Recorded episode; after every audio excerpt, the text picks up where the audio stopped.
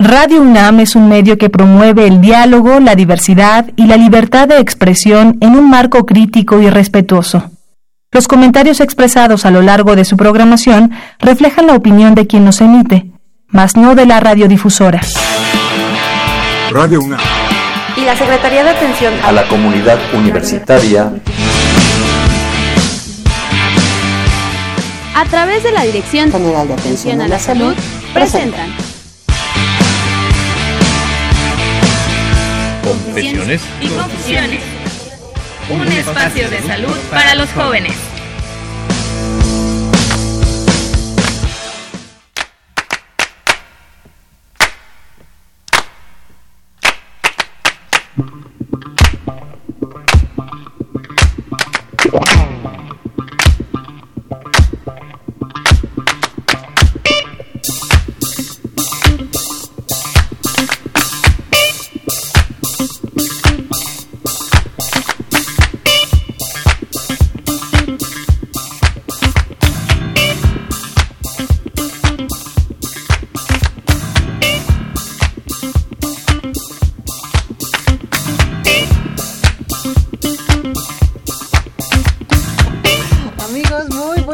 Bienvenidos a una emisión más de su programa Confesiones y Confusiones. Soy Itzel Hernández y como siempre que estoy frente a estos micrófonos me da muchísimo gusto poder saludarlos en esta nuestra segunda casa que es Radio Universidad y por supuesto pues mi adorada y querida amiga Fernanda Martínez, como siempre es un gusto poder estar contigo, mi Fer.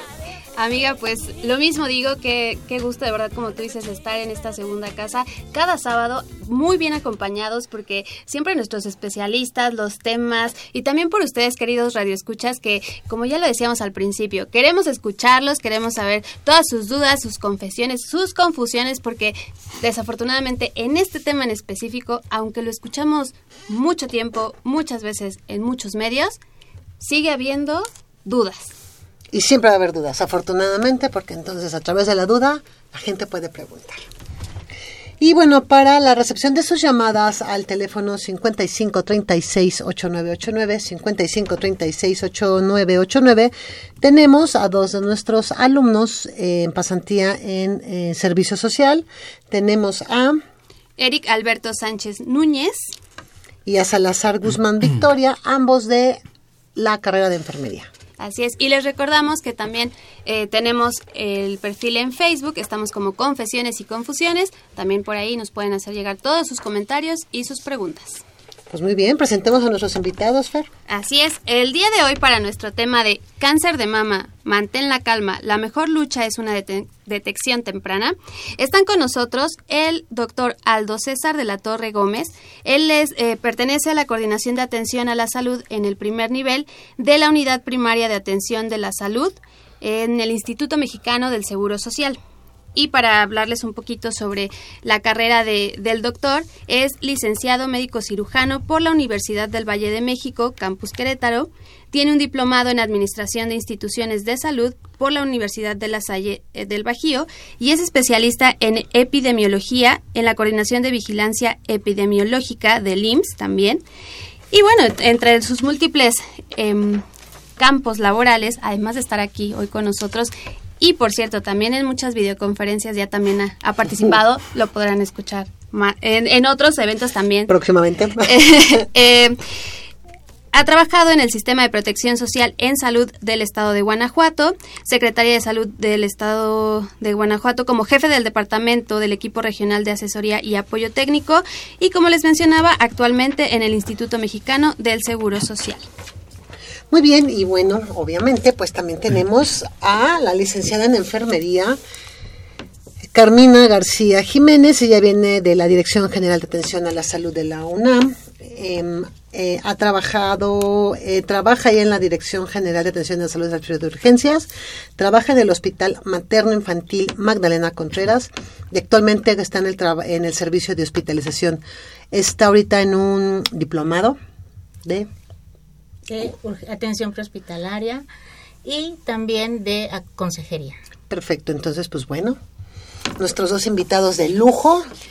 Además vamos a tener, me gusta esta parte como multidisciplinaria porque también veremos que, esta enfermedad así debe ser abordada. De pronto se cree que nada más corresponde a los médicos dar un tratamiento, decir está pasando esto, pero ya veremos que tiene que ser integral en función de tanto de la prevención como ya cuando pues se tiene que llegar a un tratamiento o, o a seguir este el curso de esta enfermedad. Así es, y bueno, lo hacemos por el mes de la sensibilización contra el cáncer de mama, justamente este programa, considerando que es uno de los padecimientos que en la actualidad pues cada día desafortunadamente mueren más mujeres al año también por esto y es justamente por una falta de detección oportuna. Entonces vamos a hablar de prevención, nos van a decir pues todo esto que necesitamos saber, qué es el cáncer, con qué frecuencia, si solo a mujeres, cuáles son los factores de riesgo, ¿no? Pero, ver, sin más preámbulo.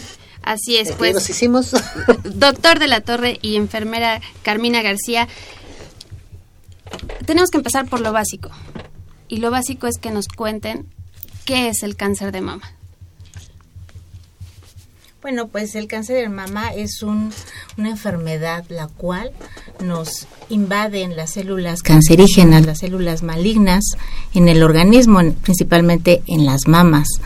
Estas, bueno, pues invaden rápidamente los tejidos, los órganos adyacentes y evitan el crecimiento de las células sanas.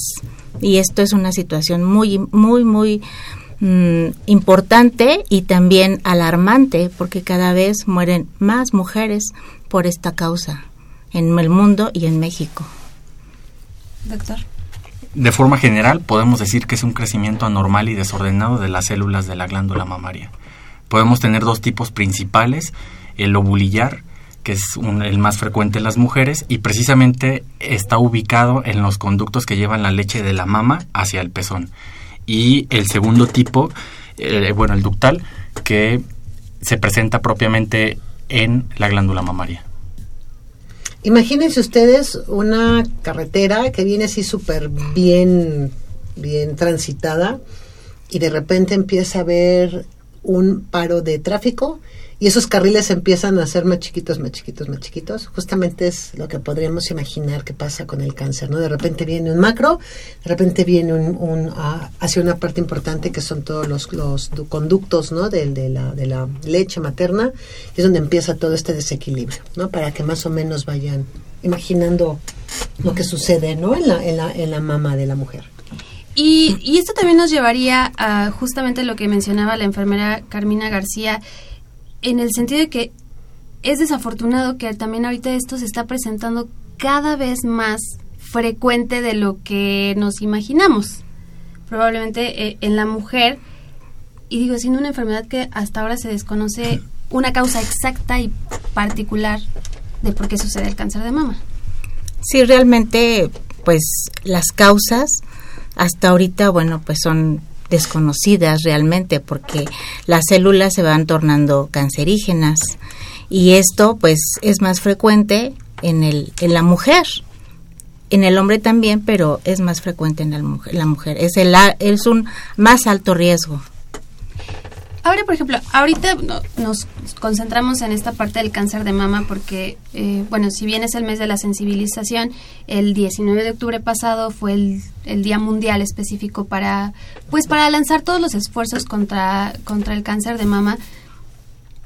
Pero en este punto, eh, las células ya, ya, ya llegaron al organismo, ya son malignas. ¿Cómo es que se concentra únicamente en la mama y esto no pasa de pronto a, a, pues Otro ya otro- órgano. a otro órgano del cuerpo? Bueno, de hecho, en realidad, un, cualquier tumor puede estar localizado, confinado a un solo órgano o diseminarse. En realidad, las células tienen esa capacidad de poderse diseminar por lo que haya más cercano, generalmente torrente sanguíneo, un ganglio, etcétera. Pero eh, la capacidad o, lo- o el gra- o la agresividad con la que se presenta el tumor es lo que lo puede hacer que se disemine o no, se quede localizado o que avance hacia un órgano cercano, incluso la mama contraria. Es lo que le llaman que cuando, el, cuando encuentran tumores que están encapsulados, o sea, que están exclusivamente en ese espacio y como en una forma de protección dentro de ese órgano, por ejemplo, que lo padece. Sí, y depende mucho la etapa en la que nosotros lo encontremos al momento del diagnóstico. De ahí cobra relevancia la detección. ¿Todos tienen la misma etapa? Al momento del diagnóstico no, dependiendo de las características del tumor que sea cuando se analiza se determina de acuerdo a ciertas características que tienen que ver con su forma, su composición, en el momento en el que nosotros lo, lo, lo estamos diagnosticando. Y depende de una serie de factores, por eso, insisto, cobra mucha importancia la detección temprana. Sobre todo también ahorita que usted, doctor, decía de, de los tumores. Mm, es muy frecuente que cuando se habla de cáncer de mama lo que nos dicen es busca, cuando hagas tu, tu autoexploración, busca bolitas. Si es una bolita o cualquier protuberancia, ¿eso ya es el tumor, ya es el sinónimo de cáncer? ¿O cómo, cómo funciona en sí este cáncer de mama? Porque, insisto, creo que de pronto sí sabemos de las células, pero así como nos pasa que no las vemos, o sea, no es algo exterior de pronto, pues es difícil que podamos nosotras interpretar que ya está esa enfermedad en el cuerpo.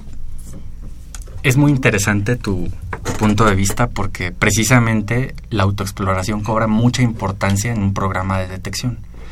Una, un, una detección o un tamizaje se puede lanzar o regularmente se realiza de forma poblacional, es decir, en toda la gente aparentemente sana, voy a buscar algo intencionadamente para ver si encuentro. Espero encontrar algo de acuerdo a lo que yo ya vaya teniendo como experiencia en otros países o etcétera. Pero específicamente hablando de la autoexploración, ya se ha estudiado mucho que hasta el 16% de las mujeres que realizan una autoexploración regular y, y, y tocan algo van a acudir a un servicio de atención médica porque lo detectaron. No es una cifra nada despreciable considerando que es una actividad muy sencilla. Por otro lado, se estima que a partir de los 45 años, si nosotros tuviéramos 100 mujeres en este momento concentradas y les dijéramos hay que realizarse la autoexploración, les explicamos cómo funciona y todo esto, en el momento en que nosotros revisemos el resultado de su actividad, vamos a tener hasta un 30% de ellas con mamas completamente normales y solo un 6.5% aproximado de mujeres que sí se van a tocar algo y además va a ser un tumor, pero en etapas muy tempranas, porque como te comentaba precisamente, cuando ya tenemos manifestaciones clínicas muy evidentes o que se, se ve una piel o una mama muy distorsionada, es muy evidente que algo anda mal. Pero en etapas muy tempranas y si educamos a la población para realizarse bien la autoexploración y la promovemos, es un método bastante sencillo y muy bueno. Que ya más adelante hablaremos específicamente de cómo hay que re realizarla cada cuánto, porque claro. si no empezamos por ahí de saber que tenemos que tocarnos y perdernos el miedo a tocarnos, e incluso las parejas también, ¿no? O sea, el, el novio puede tocar a la mujer, la conoce. Yo siempre lo he dicho. Que los hombres se diviertan, toquen y le digan a la chava, no, a ver, tú por aquí tienes algo que no me está gustando. Lo estoy haciendo sí. con fines no, de la científicos, exactamente, no por la ¿no? ciencia. Entonces, siempre del chencho. Pues es que a final de cuentas como deberíamos de tomarlo, ¿no? O sea, yo creo que en el momento en el que quitamos esta situación de miedo, de no tocar mi cuerpo, de ay, es que no me gusta, empezaríamos a entender muchas otras cosas maravillosas que el cuerpo también nos va diciendo, ¿no? A mí me gustaría mucho preguntar es, uno, bueno, ¿con qué frecuencia? Si solo en mujeres y factores de riesgo. Pues con qué frecuencia, pues la más, el, la frecuencia es más en mujeres. Sí se da en hombres, pero hablemos de que una de cada ocho presenta, presenta el, el cáncer de mama. Y hablemos de que en hombres, uno de cada cien. Entonces, el índice en mujeres es muchísimo más alto. También tenemos que la edad, conforme vamos presentando el proceso de envejecimiento de la edad más avanzada, es más frecuente esto, antecedentes familiares. Pero no con esto significa que necesariamente vamos a presentar un cáncer. ¿sí? Puede haber que sí se presente o puede haber no presentarse este, esta situación, esta enfermedad, aún teniendo antecedentes.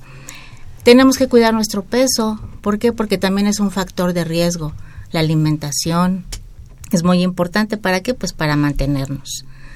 Este, el consumo de alcohol, ese es un factor también. El tabaquismo.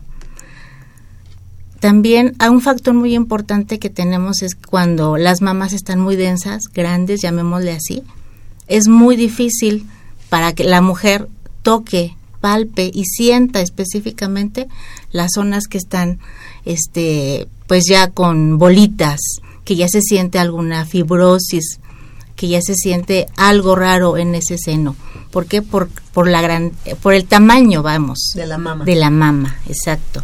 Más sin embargo, pues es muy importante estar muy, muy atento a todos los cambios aparentes, o sea, la coloración y todo, para que detectamos todo esto aunado a los factores de riesgo que les acabo de mencionar.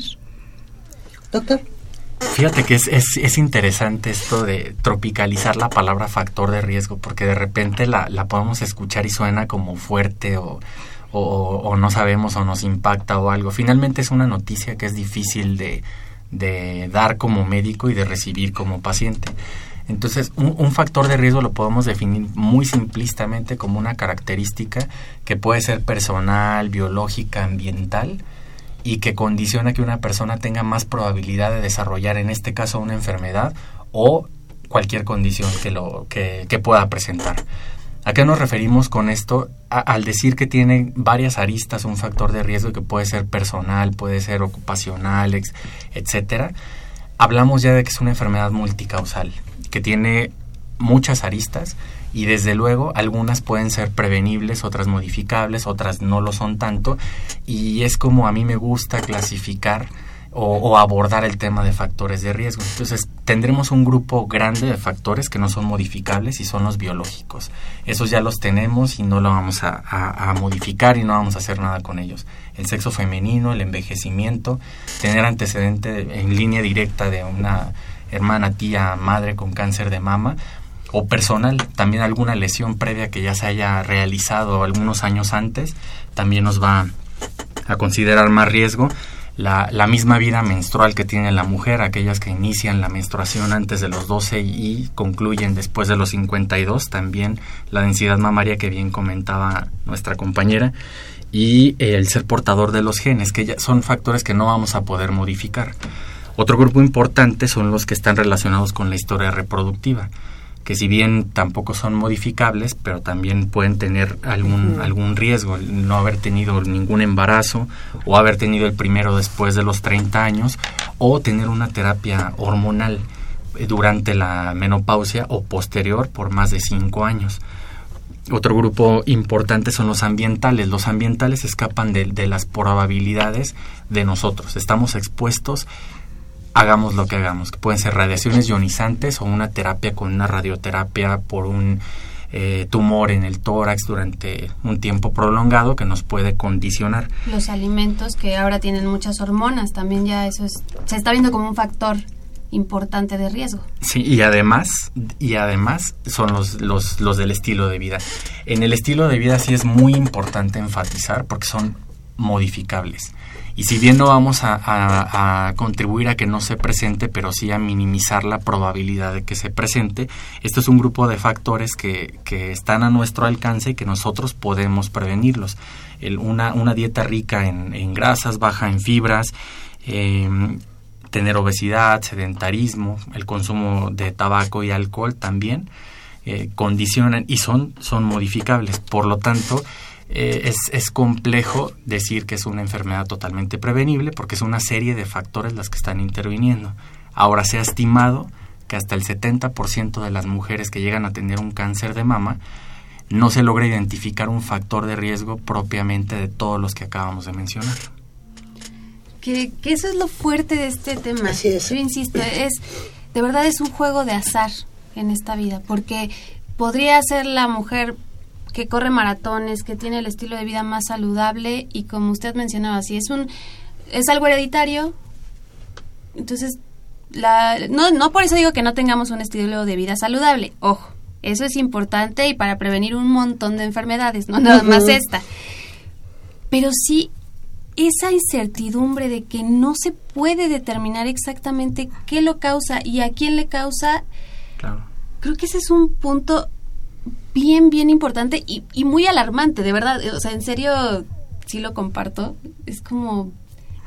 Creo que ese es como todo lo, lo fuerte que, que, que implica este, esta enfermedad. Sobre todo también por esta parte, porque no tenemos una cultura del autocuidado. Entonces, al no tener esta cultura del autocuidado, de la salud, pues también entonces se van generando toda esta serie de situaciones que cuando muchas veces van ya a que las revisen, viene un diagnóstico muy desfavorable cuando ya está en una etapa muy avanzada. Entonces, yo creo que también esa parte del autocuidado es muy importante que aprendamos, que nos enseñen, eh, que enseñemos incluso, no los que nos dedicamos a toda esta parte de educación y promoción para la salud, a decirles, a ver, pasa esto, no tengas miedo. Sí, no es fácil que te digan, ¿sabes qué? Tienes cáncer de mama en etapa tal, o en etapa 2 o en etapa 3, ¿no? Esa va a ser la manera en cómo te vamos a a tratar, porque bueno, automáticamente hablamos de cáncer, entonces automáticamente viene, me voy a morir, vienen quimios, vienen radios, me se va a caer el pelo, a lo mejor me van a quitar una mama, o sea, viene todo un pensamiento completamente fuerte, y si consideramos que a las mujeres en esta parte del cuerpo, los senos, las mamas son como una parte también visual de mucho la identidad. De mucha identidad, que de repente nos digan, pues sí te vamos a dar, pero probablemente te tengamos que quitar una mama. Bueno, eso viene en algo también, se convierte en algo muy difícil. ¿no? Y por ejemplo, algo que ahorita de lo que mencionas, esta prevención, siempre pasa que vamos al doctor cuando algo ya no está bien. Como yo decía muy al inicio, si te duele la muela o el diente ya se te aflojó o te salió algo aquí, una mancha en la piel, o sea, lo estás viendo o, te está molestando en tu vida cotidiana. Pero en el cáncer, ¿qué pasa? Si, si hay algunos signos o síntomas que sean visibles, obviamente de una alerta, pero que no sea, esperemos, tan tardía, o sea, ¿si hay manera de identificar eso? Pues sí, realmente, como mencionaba Itzel ahorita, es cultura de un inicio. ¿Por qué? Porque como mujeres no estamos realmente acostumbradas a tocarnos, a vernos ante un espejo. Es muy difícil para muchas mujeres el ponernos frente a un espejo y vernos, observarnos. A lo mejor es por la vida tan ajetreada que llevamos actualmente, pero sí es muy importante el observarse, el tocarse y lo principal también, como yo lo he dicho, fomentarlo a las madres que, que les digan a sus hijas, aprende a observarte, a verte, y ahí vamos a detectar muchos cambios en la coloración de la piel, en abultamientos, este, la textura, la forma, si una tiene más movilidad que la otra o ambas, si sale, si nos tocamos el pezón y sale algún líquido, alguna secreción, si tiene olor, esto es muy, muy importante para todos. Doctor. Pues sí, fíjate que es interesante tu comentario, porque efectivamente vamos al médico hasta que algo no anda bien. Se estima más o menos que de 10 personas que pueden utilizar un servicio, que tienen acceso a un servicio de salud, la mitad busca un servicio preventivo, voluntariamente y y demás, ¿no? Entonces es, es compleja la parte de prevención precisamente por eso, porque existe toda una serie de barreras, mitos y, cuestiones emocionales, culturales alrededor de toda la prevención que lo, lo hacen difícil de que la gente se acerque, pero sí es importante que la gente lo, lo haga, porque el, el, la mayor parte de las mujeres que llegan a la consulta con un, con un eh, cáncer o, con alguna lesión, eh, es precisamente un nódulo o una bolita o un bulto lo que se tocan principalmente. Puede ser fijo o móvil o de las características que sean, pero regularmente el síntoma más común que refiere la gente es una bolita, un, abultamiento o en algunas ocasiones también cambios en la coloración de la piel, retracción del pezón, una secreción anormal o hasta una, una glandulita, una bolita en eh, axila también, por ejemplo. Les recuerdo nuestros números 5536-8989, 5536-8989. En este momento ya estarán con ustedes Eric, Alberto y Victoria para poder apuntar sus llamadas y que nos las puedan traer aquí a cabina. Estamos hablando hoy en Confesiones y Confusiones, cáncer de mama. Mantén la calma, la mejor lucha es una detección temprana. Vamos a un corte y regresamos.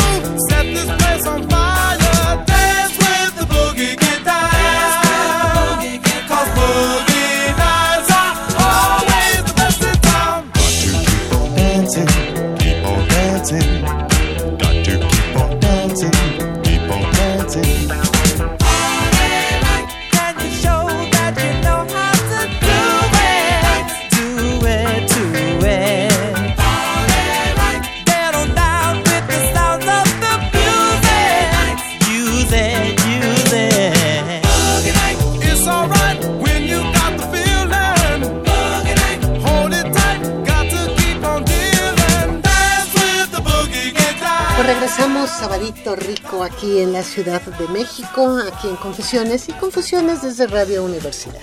Y quiero aprovechar para mandarle un saludo a Benedict Wolf, que nos está escuchando, ya nos mandó aquí mensajito en Facebook, y también a Andrés Martínez y Alexandra Rodríguez, que nos siguen sábado a sábado. Ay, hola Alexandra. Muchas gracias. Muchísimas gracias por ser nuestros fans. Realmente apreciamos que en sábado y a las 5 de la tarde estén escuchando, pudiendo hacer otras cosas, pero bueno, agradecemos. Nos da gusto saber de Sí. ustedes, esa es la realidad, porque a veces nos creemos muy lejanos, porque pues no nos conocemos todos, pero, pero sí de verdad que nos encanta recibir sus comentarios y llamadas, así que les recordamos nuestros teléfonos 5536 89 89 y el perfil en Facebook Confesiones y Confusiones. Muy bien, pues estábamos hablando de toda la parte de lo que es el preludio de la prevención, la importancia ¿no? de, la, de la prevención, la importancia de qué hacer y comentaba ahorita Aldo, el doctor, que en otros países hacen todo un equipo multidisciplinario y funciona de una manera excelente, ¿pero doctor? Así es. Sí, fíjate que el- en países desarrollados se ha estimado que los programas de tamizaje organizado, esto es desde la parte pre- preventiva hasta eh, todo el acompañamiento que recibe la mujer, puede reducir entre 20 y 40% la tasa de mortalidad y sobre todo la carga de enfermedad. Entonces cobra mucha importancia la parte preventiva que todos podemos hacer. Todos conocemos a una mujer y puede ser nuestra compañera de trabajo, nuestro familiar. Todos podemos recomendar que se acerque a los servicios preventivos que están prácticamente al alcance cada vez más de toda la población. Y no tener miedo. Mira, yo creo que a final de cuentas también una de las eh, de los procesos que tenemos tan complicados en nuestro sistema de salud nacional es la cantidad de gente que está en los hospitales, la cantidad de gente que va a las clínicas. Y es también por lo mismo. Todo lo dejan al final. Me pareciera ser que es como una idiosincrasia mexicana. En, no, sí me duele, pero luego voy. O si me duele más, luego voy. O me tomo la pastilla, el ácido acetil salicílico y ya se me quita, ¿no? Cuando justamente, pues no nada más es tomarme el ácido acetil salicílico, sino pues ver por qué me está doliendo de esa manera el, el- la, la muela, como bien ponía esta Está Fernanda, ¿no? Claro. Muy bien, yo creo que ahorita que entramos ya a lo que es la parte que comentábamos, bueno, ya dijimos que es en mujeres más que en hombres, los factores de riesgo no los acaban de comentar los dos, por supuesto.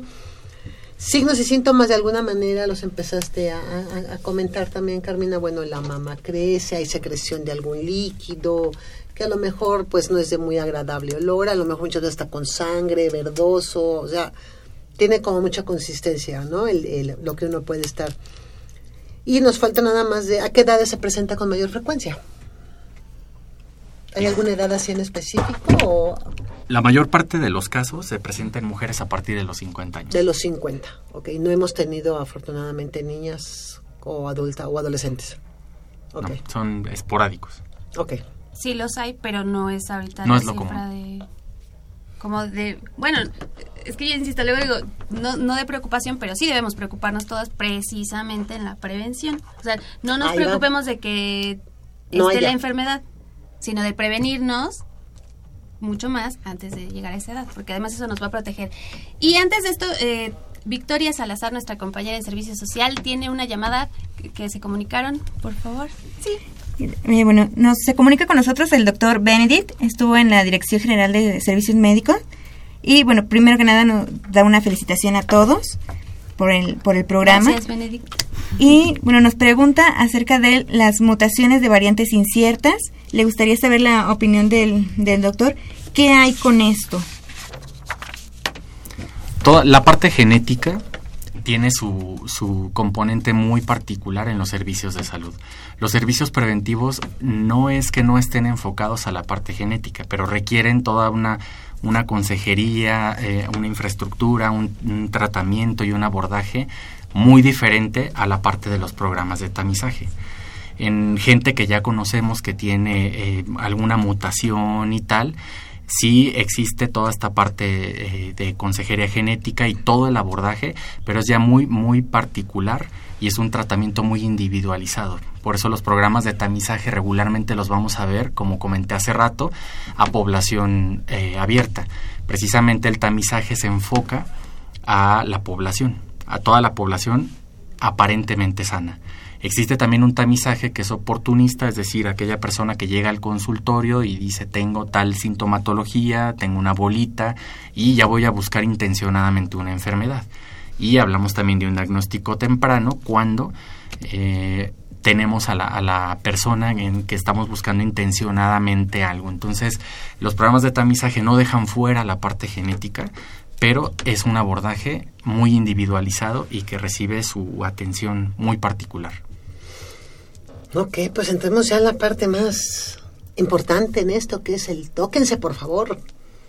Dejen cero los tabús del cuerpo. Realmente el cuerpo es maravilloso, es, es pues es perfecto nuestro cuerpo, la verdad. Toda esta este gran proceso que tenemos desde que cómo nos concebimos, cómo vamos creciendo en el útero, cómo nacemos, todas las funciones orgánicas que nuestro cuerpo maravilloso tiene y cómo también abusamos de ese de esas funciones porque ah pues sí nos desvelamos pero ya en tres días estamos bien no sobre todo cuando tenemos cuando somos adolescentes creo que es donde más abusamos y, y es donde también no entonces pues sí cero tabús revísense obsérvense tóquense siéntanse Conózcanse. conózcanse esto es como pues es un conocimiento propio tengo esa sensación, bueno, vamos a ver qué es lo que me pasa, me duele el estómago, ¿por qué me duele? ¿Por qué me está pasando esto? ¿Por qué siento que a lo mejor una mama me duele más que la otra?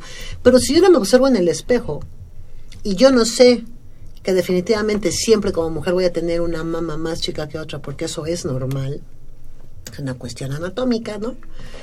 Pues obviamente no voy, a lo mejor no voy a asustar cuando me vea por primera vez y diga, ¡ay, una está más grande que otra! ¿Qué pasó? ¿No? Claro, sí, efectivamente. Pues la autoexploración es un, un, pues un procedimiento, digámosle así, que debemos de realizar las mujeres y principalmente tenemos que tener un espejo frente a nosotros. Tenemos que tener un espacio de intimidad, un espacio de tranquilidad en el cual vamos a iniciar nuestra observación. Vamos a, retirarnos la ropa de la cintura hacia arriba. Vamos a colocarnos frente al espejo con los brazos a los costados y observando efectivamente el tamaño, la forma, el color, si tiene, si los pezones están apuntando hacia la misma dirección, si tienen hundimiento. Posteriormente podemos colocar las manos en la cintura con los codos ligeramente hacia adelante. Para esto, en esta posición vamos a observar la caída de los senos, cómo se van a mover, si tienen la misma movilidad los dos, si caen hacia la misma dirección y también ahí vamos a observar pues la forma. Posteriormente colocamos una mano ya sea la izquierda o la derecha en la nuca y con la mano contraria vamos a empezar a palpar nuestro seno. El, si colocamos la mano izquierda, el seno de la mano izquierda, del lado izquierdo. Esto lo vamos a hacer del pezón hacia afuera, hacia alrededor, en forma de zigzag, ayudándonos con los tres dedos medios de la mano contraria, que viene siendo la derecha en este caso.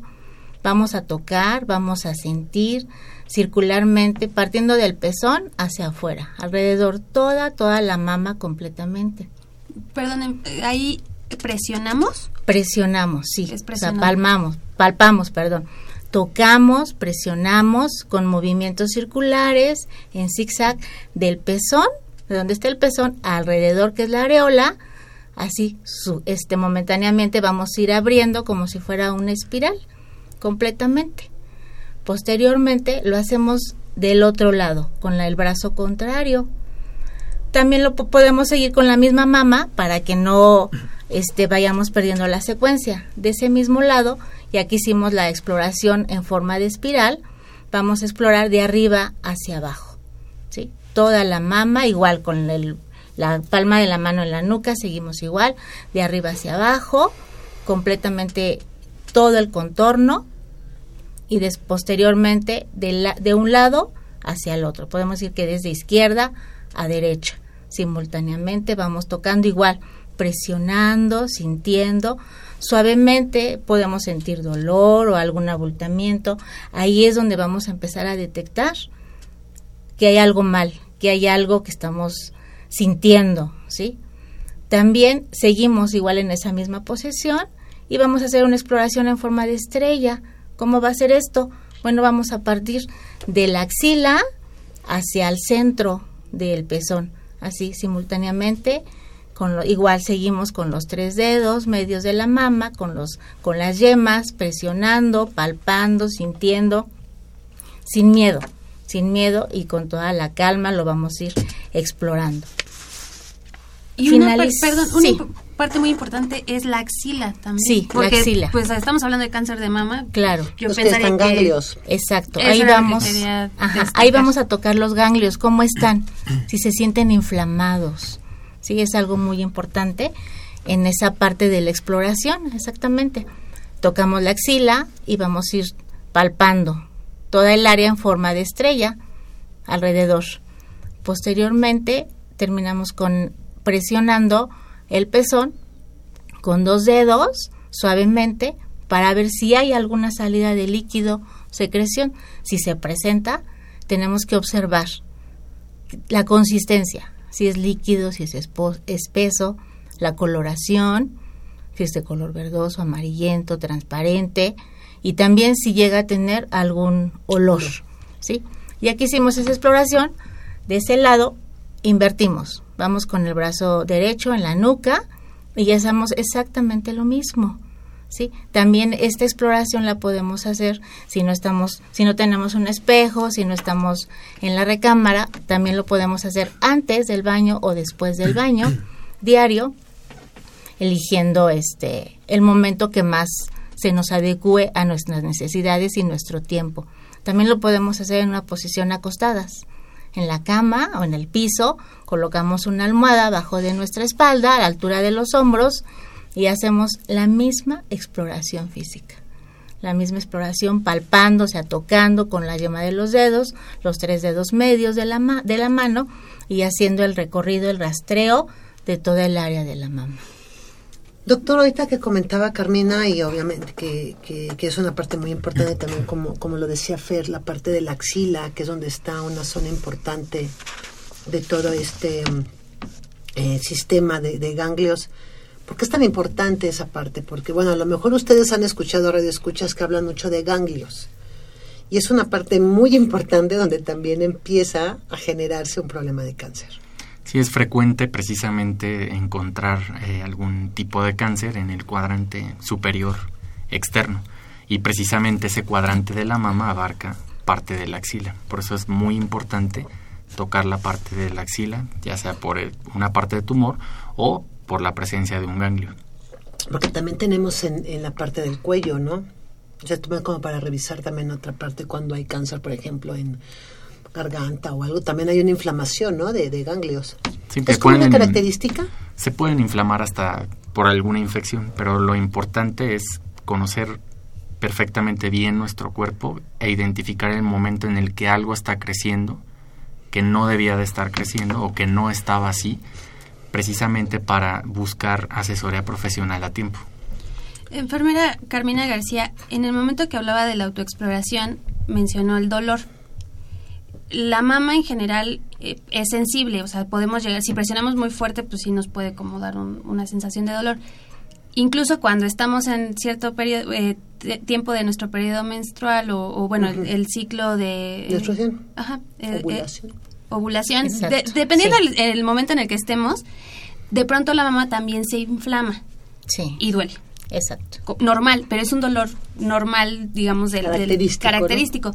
Entonces, o sea, se lo pregunto, o esta es la pregunta mejor dicho, ¿qué momento es el ideal para realizar la autoexploración para que no vayamos a estar en el momento que hay una Más inflamación? sensible, ¿no? Ajá, Exacto. duele y ya me espanto Sí. y digo que tengo cáncer, ¿no? Sí, O sea, exacto. Bueno, pues el momento ideal es una vez al mes, contando siete días después al término del periodo menstrual.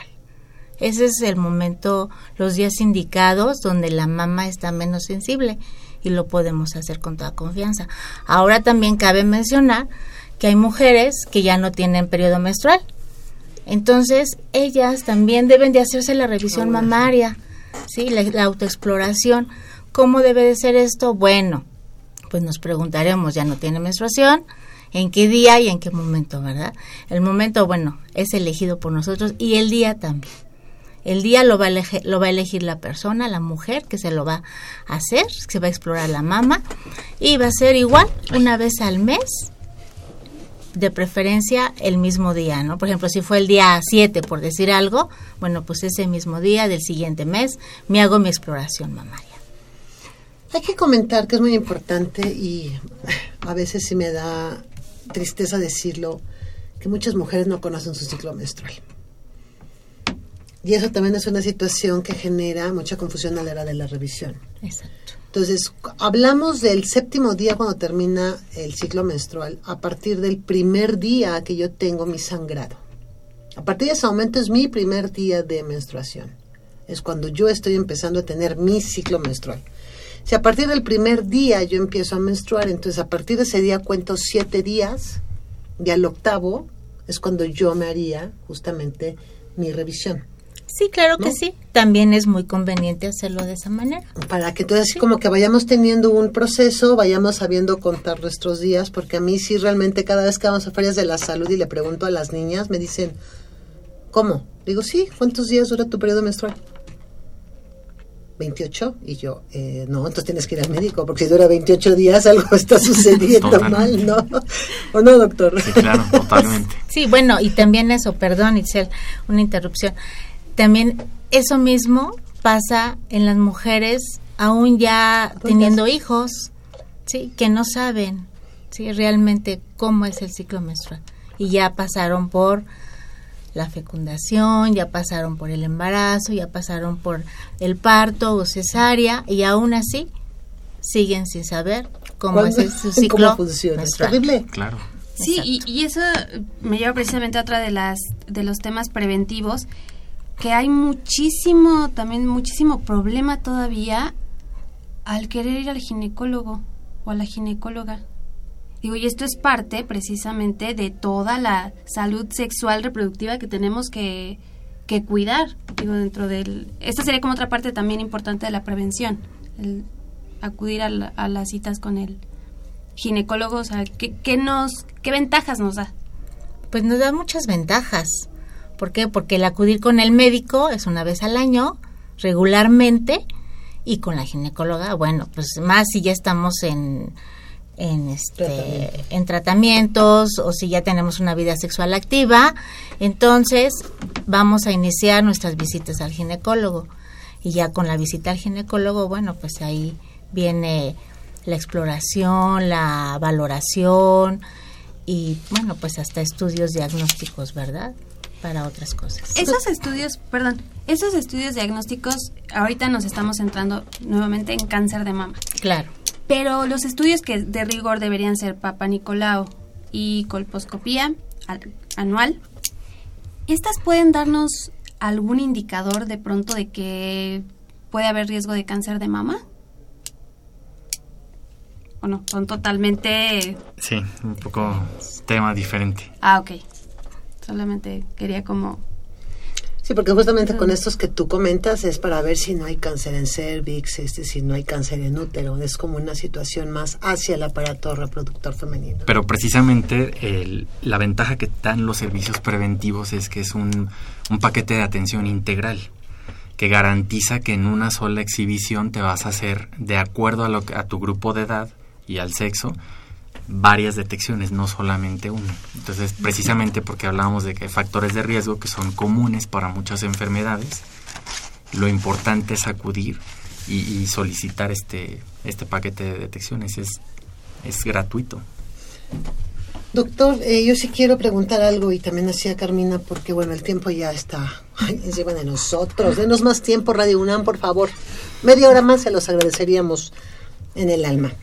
Este, se ha hablado en los últimos 10 años, 5 años, que el someterse frecuentemente a un estudio de mastografía pues también genera una, una situación no muy adecuada para el cuerpo porque pues obviamente también genera radiaciones, ¿no? Y la radiación, pues sabemos con el tiempo en una constante exposición, pues también hay una mutación de células, ¿no? Por la constante radiación. Realidad, mito, ¿qué sucede ahí? Sí, en realidad no, no hay, no está demostrado eso. La, la radiación que emite una, una- un mastógrafo y que está es muy localizada y es una dosis mínima. Entonces no, no es verdad eso de que se eh, entre más te expongas a eso no te hagas la mastografía. Además hay que recordar que tiene, son estudios que tienen su periodicidad, por eso precisamente no son estudios que yo pueda hacer libremente y yo decida el momento en el que lo hago. La primera vez lo hago a partir de los 40 años, lo empiezo a hacer y de acuerdo a ese resultado, entonces sí, me van a estar diciendo mi médico con qué periodicidad me voy a estar haciendo mi estudio de acuerdo a los hallazgos. claro.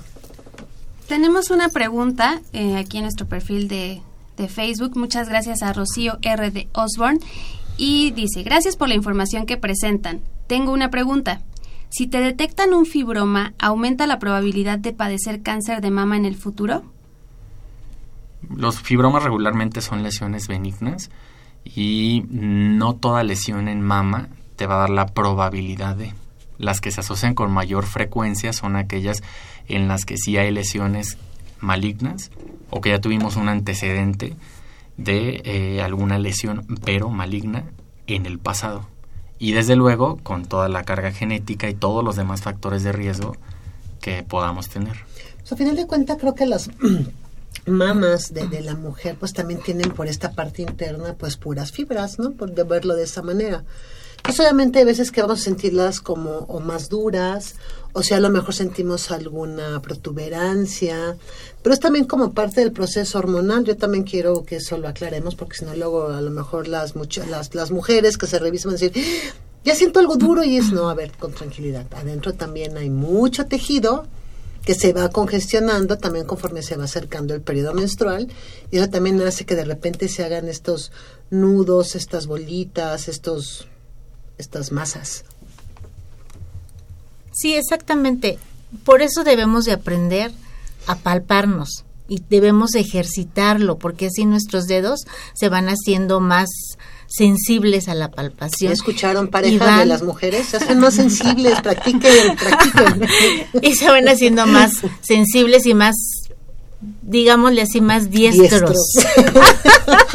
sí, exacto, más diestros. Entonces, vamos a ir diferenciando el tejido que es llamémosle así normal a cuando ya tenemos una bolita que es más dura, que probablemente se mueva, que la sintamos y entonces, bueno, pues es el momento pues de pedir una atención y una valoración médica. Doctor, ¿qué recomiendas? Que vaya... ¿Qué es, ¿Qué es lo que debemos de entender los pacientes cuando somos pacientes con los médicos? Digo, porque si hay médicos que son muy buenos y son súper empáticos con el paciente, y hay médicos que no se les da como mucho esta sensibilidad hacia el paciente, ¿no? Pero, ¿tú qué recomendarías como, como médico ante toda esta ante toda esta situación de prevención y de atención que, que, que se debe de tener?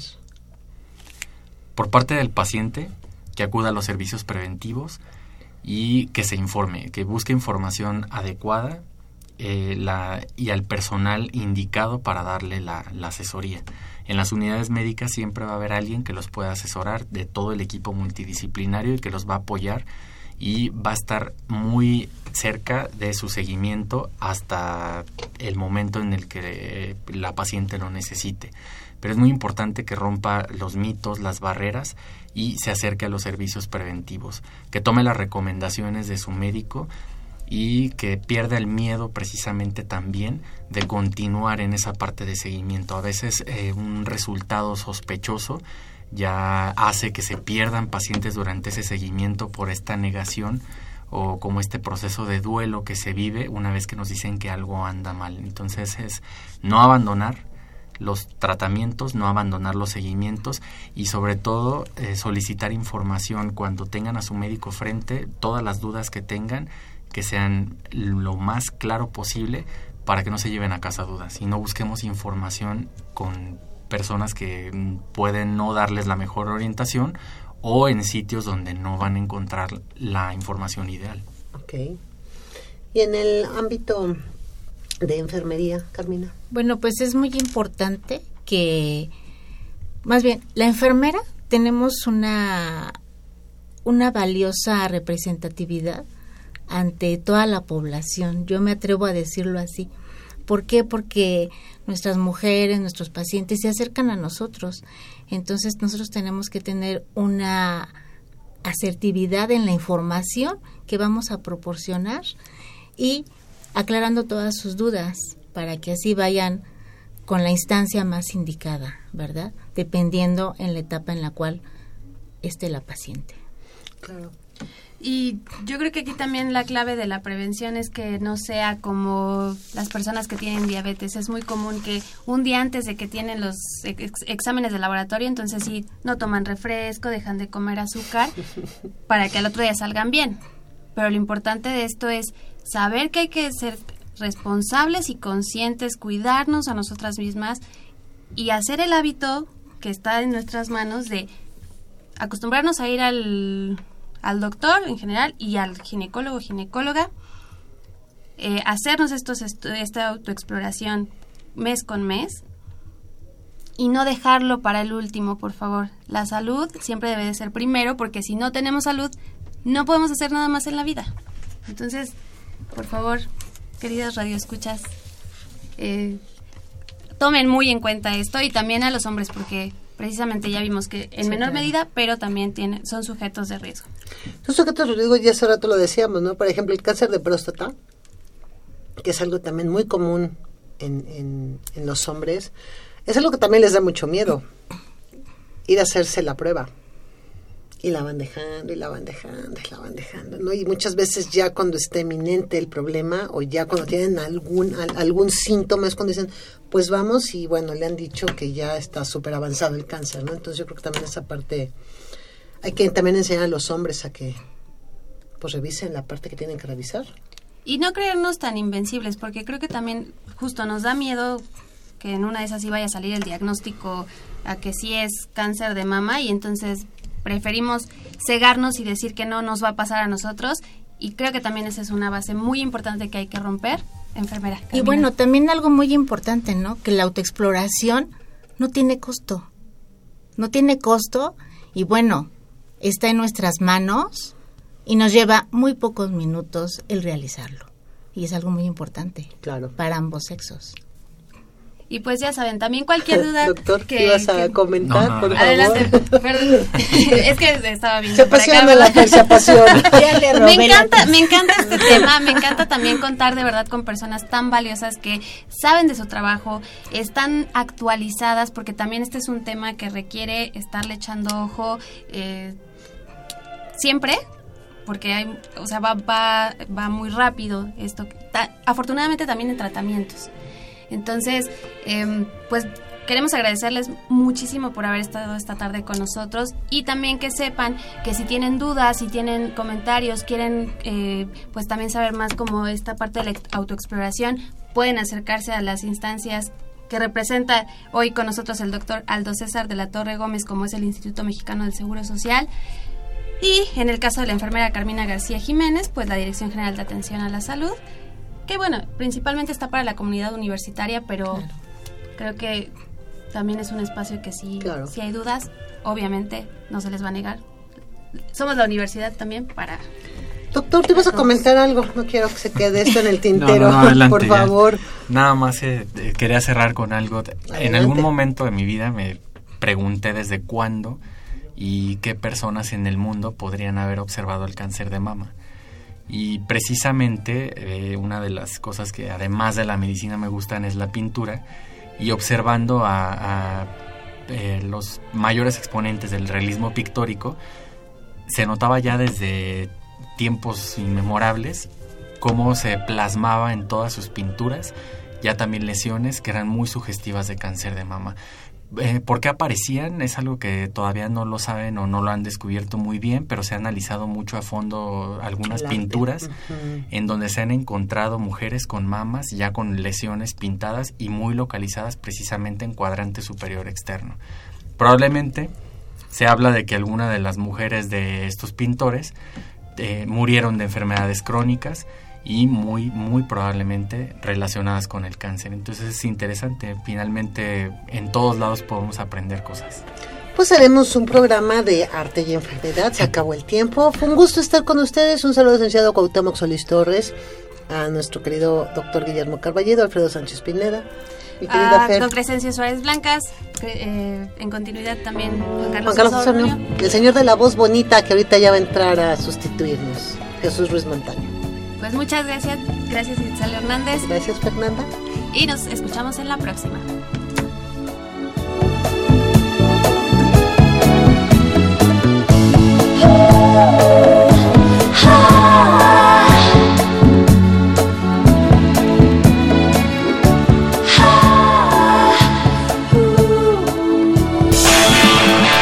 Radio UNAM. Y la Secretaría de Atención a la comunidad universitaria A través de la Dirección General de Atención a la Salud, Presentaron. Confesiones y Confusiones, un espacio de salud para los jóvenes.